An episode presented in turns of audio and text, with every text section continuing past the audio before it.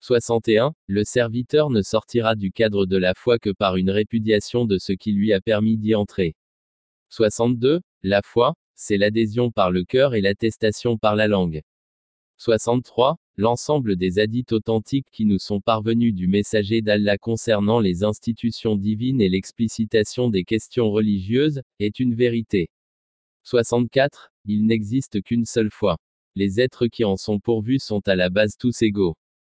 Ce qui les différencie, c'est la crainte, la piété, l'opposition aux passions négatives et l'attachement aux choses aimées par Allah. 65. Les croyants sont tous les protégés du très miséricordieux. Le plus noble d'entre eux auprès d'Allah, est le plus fidèle qui se conforme le plus au Coran.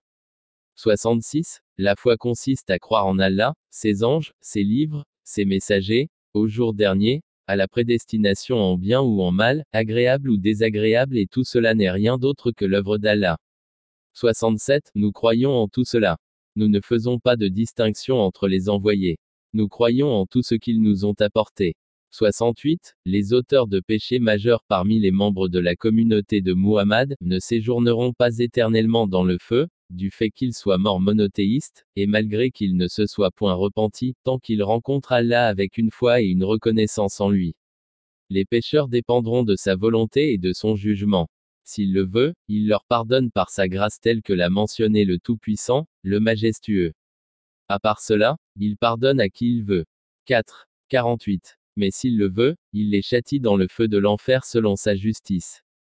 Il les retirera ensuite du feu par son infinie miséricorde ou avec l'intercession de ceux qui lui furent fidèles et soumis, puis il les enverra au paradis.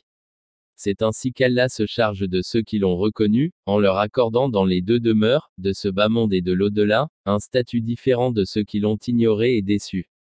Allah, au protecteur de l'islam et de ses adeptes, maintiens-nous dans l'islam jusqu'à ce que l'on puisse te rencontrer en celui-ci. Amin. 69 Nous approuvons toute prière effectuée sous la direction d'une personne pieuse ou perverse, membre de ceux qui s'orientent vers la Qibla, comme nous approuvons également la prière du défunt à leur égard.